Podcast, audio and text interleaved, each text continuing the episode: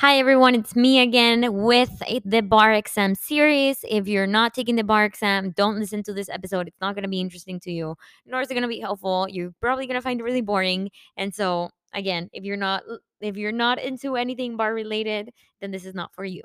But if you are taking the bar exam on this mini episode, I want to focus in on the part that I told you on the MPT, uh, I mean, on the UBE overview that I find is the hardest part of the bar exam, and that is the MPT. So for the MPT, I took literally a whole year of classes, as I mentioned, and I took two semesters worth of MPT classes at SMU, and I still managed to not get that many points the first time and then really kill it the second time. But I mean, I've already given you an overview when I talked about the MPTs in my last episode, but now is when I really want to dive in into the weeds of it. And so we're going to talk about the MPT, okay? So, like I said, the MPT is a 90 minute um, a 3 hour portion of the exam and you get 90 minutes per MPTs. I've already told you you're going to get two little files and you're going to open it up, go to the memo and then from there jump to the cases. Now, there's going to be different types of MPTs. And it's very important that you familiarize yourself with the MPT different formats because there's going to be different things out there when you take the bar exam.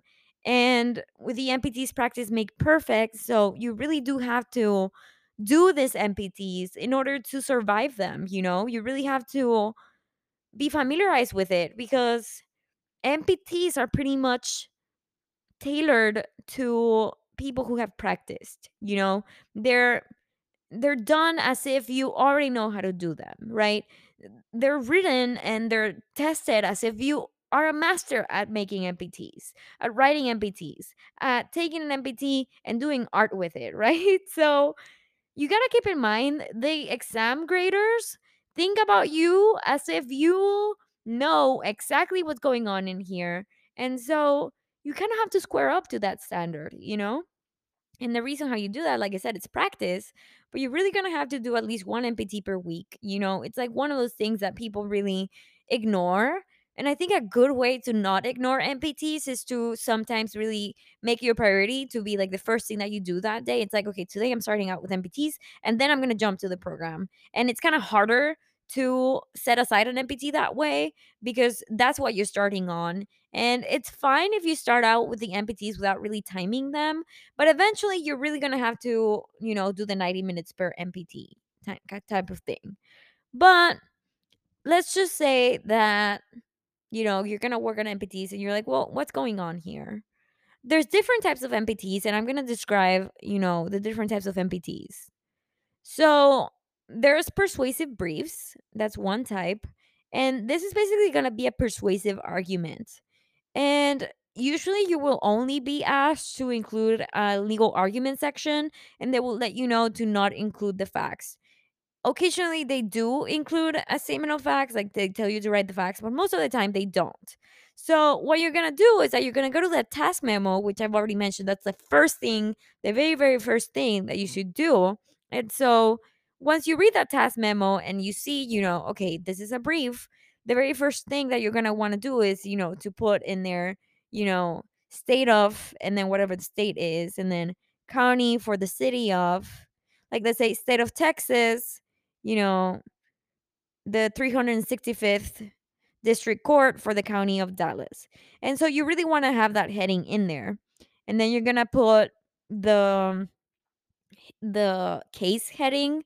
So let's say Regina Sada plaintiff versus Omar Daniel defendant. That's my boyfriend. And uh you only insert that caption if you're asked to. But basically, you're to put in there, you know, that that title and then you're gonna put in in the title kind of like the brief in support of whatever it is that they're asking you and something that's really easy to do i think is to just do kind of the brief based on how they ask you to structure it you know so if they ask you to do a statement of facts then you do the letter the number one and then statement of facts but if they don't tell you to do a statement of facts, you can either do like one statement of facts and then be like omitted. and then to jump straight to the legal argument, you know?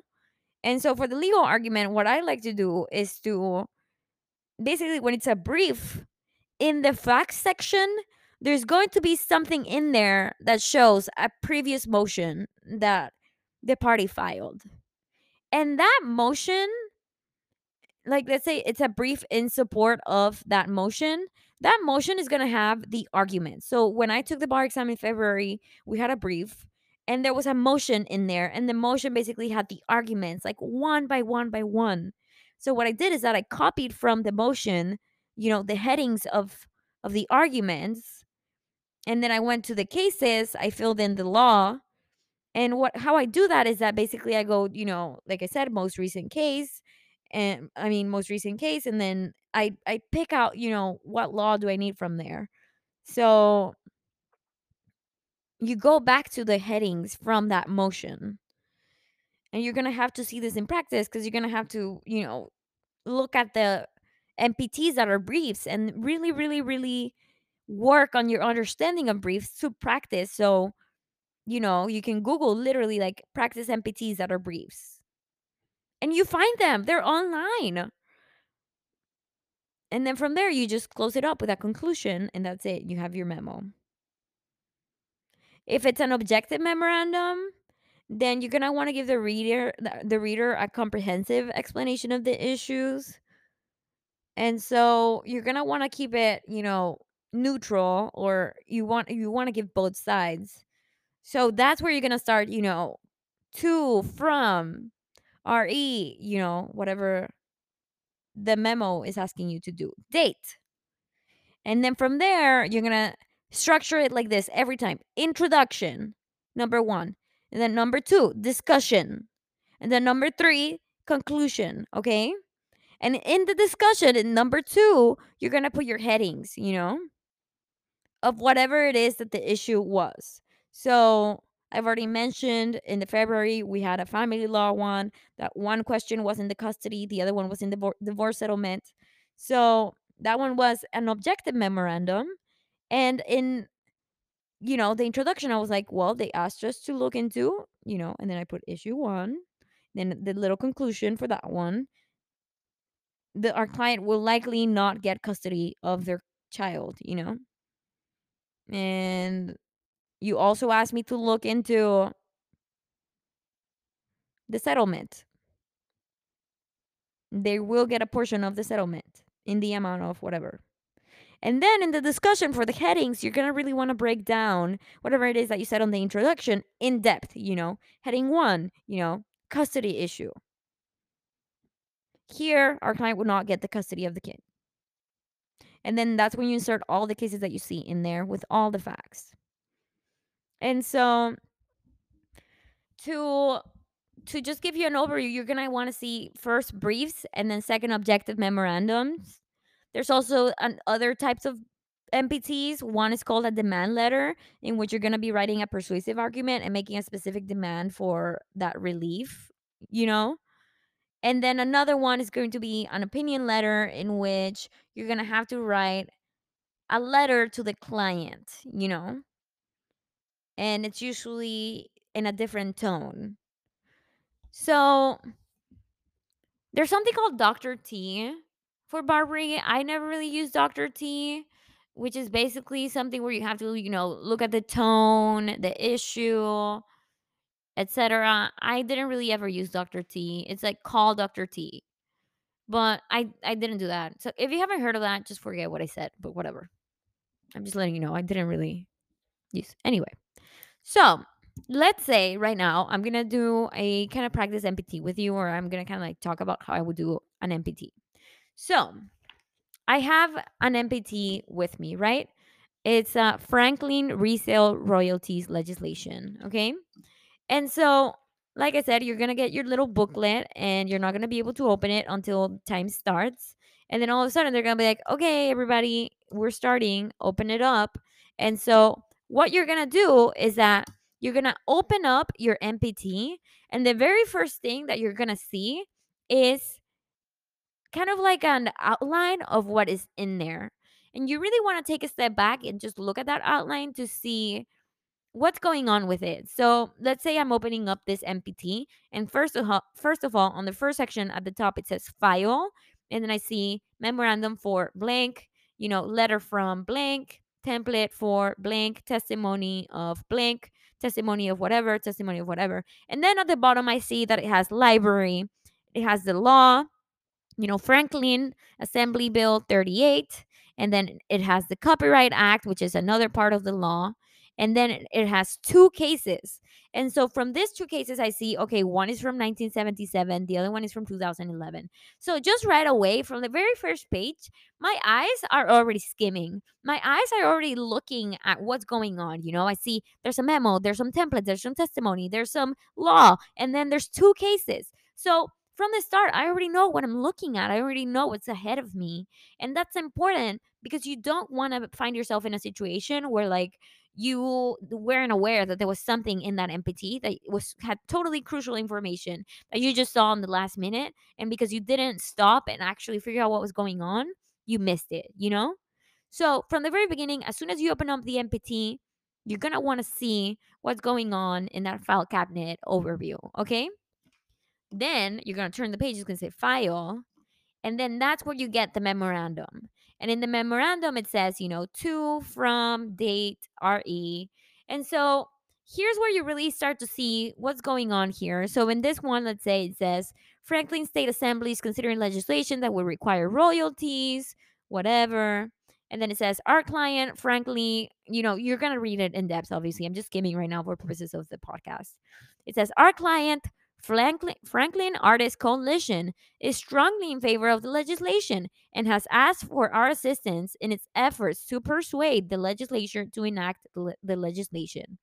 So here we already know who our client is. That's kind of important because you always want to know who are you working for? Who is this for? You know, who is your audience? You know, and so here our, my audience is um I'm writing this as if as if I'm representing the client, you know? This is going to be this is going to be something that's going to be persuasive. And so what's important here is that I know this is something that I'm supposed to argue in favor of the legislation because I'm trying to persuade the legislature to find for my client. And that's going to really change the language of how I'm writing this because if it was just a neutral memo, then my language would totally be, you know, eh, on both sides, not trying to argue, not trying to use that those keywords that you would use on a persuasive essay, you know? And then it says, I'm attaching a letter from my client with materials that will provide the background of the legislation, subject matter, blah, blah, blah.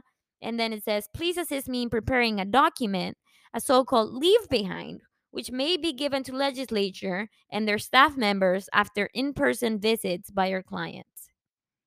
And then it says the purpose of a leave behind is to persuade legislators to vote in favor of the legislature. And then it says, note recipients of the leave behind will include non lawyers. Why are they saying that? Because they want us to write it not as if it was only lawyers reading this, but my audience includes people who are not lawyers, you know? So here, I don't really know what a leave behind is, but I already know that I'm drafting something in favor of the legislature for my client. And so what I'm doing, what I would do here is kind of like skim to see, okay, well, you know, what is the leave behind? They usually give you the template. Here it says there's a template. So while I, I would usually jump to see the cases, here I'm jumping to see the template for the leave behind because this is going to give me kind of like the bare bones of what it is that I'm doing.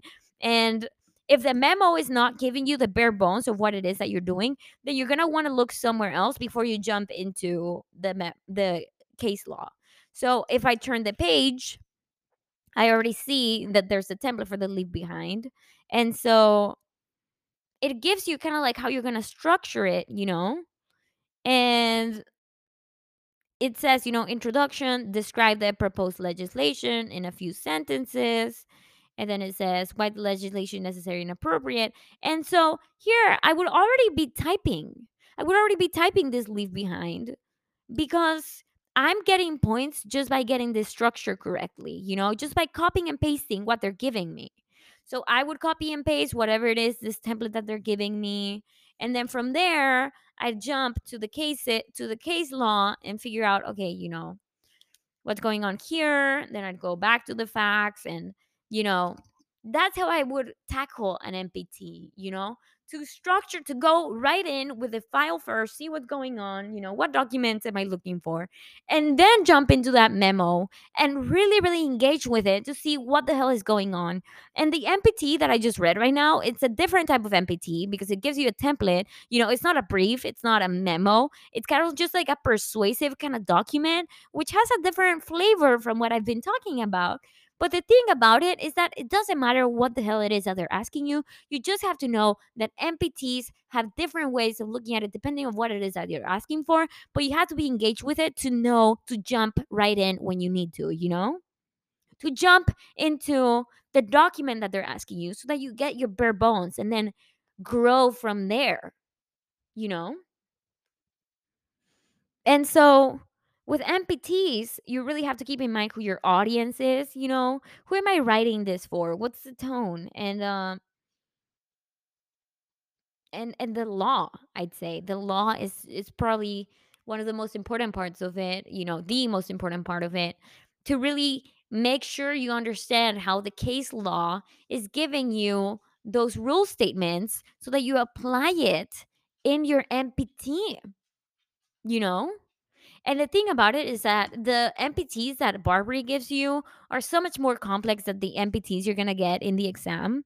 I remember feeling like very overwhelmed with the MPTs that I did, the practice MPTs, you know, because I do MPTs where I'd be like, okay, well, I'm up from my 90 minutes, so I'd be freaking screwed on exam day. But the good news is that when you take the actual MPT on the bar exam, it's gonna be much more you know, toned back. It's going to be less case law than what you see in BarBri.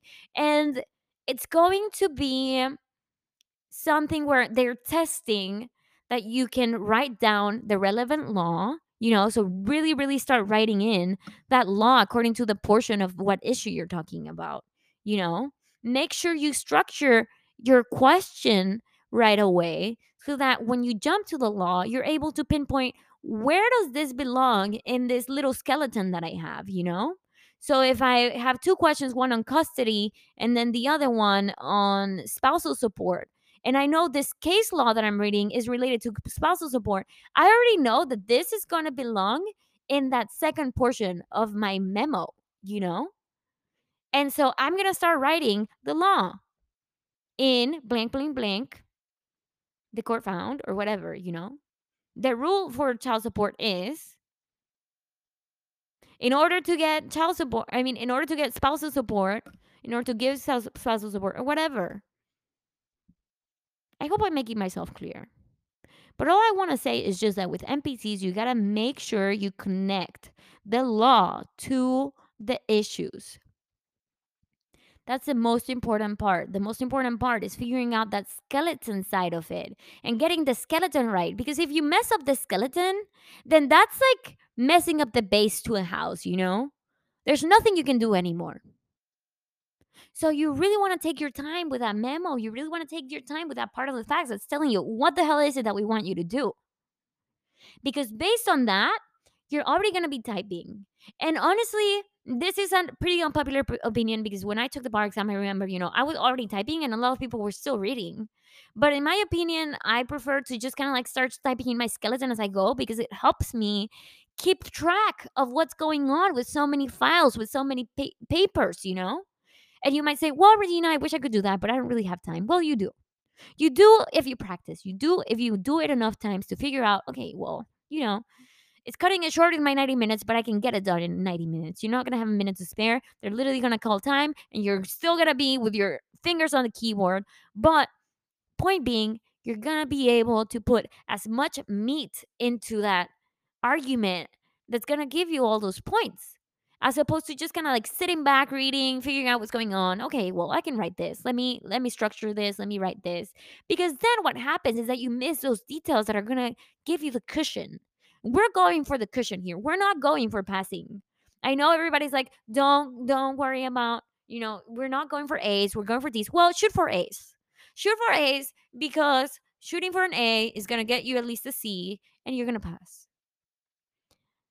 I may maybe I'm taking a little bit of a harsher stance here because I had to take this twice and like I said, had I done better on the MPT the first time when I got a 268, I wouldn't have been on that boat. So I really have a lot of kind of like resentment I guess towards MPTs and I feel like I really need to emphasize the importance of figuring this out because it's going to make it or break it to you. Okay? So, like I said, the most important part of an MPT is figuring out the skeleton, reading the most relevant law and fact, and applying it to the relevant portions of that MPT. That's the biggest takeaway that I can give you. MPTs structure themselves, but they're an MPTs are a a timing challenge. The moment that clock starts to tick, it's like the minutes just eat themselves when it comes to an MPT.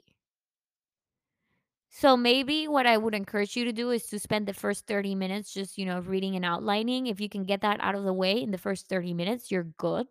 I would say as far as the reading aspect. And then I would spend the following 60 minutes just all writing, writing, writing, writing. Facts to the law, facts to the law, conclusion. And also write, you know, in a way that makes it easier to read because keep in mind the person who's grading you is looking at so many essays they're so over it. So if you can do you know bolding in the headings that's good. If you can bold and underline the headings that's good. I know it seems like you don't have time but trust it's gonna pay off. And don't forget to do to from date and the title. That's it. Don't don't waste points in very basic structures you know? You can do it. You can do it.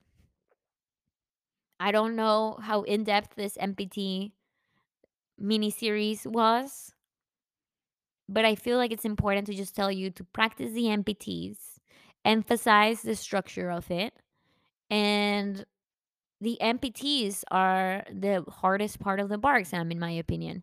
It's 20%, but that 20% makes it or breaks it, you know? Anyway, good luck with the MPTs, and I'm here if you have any questions.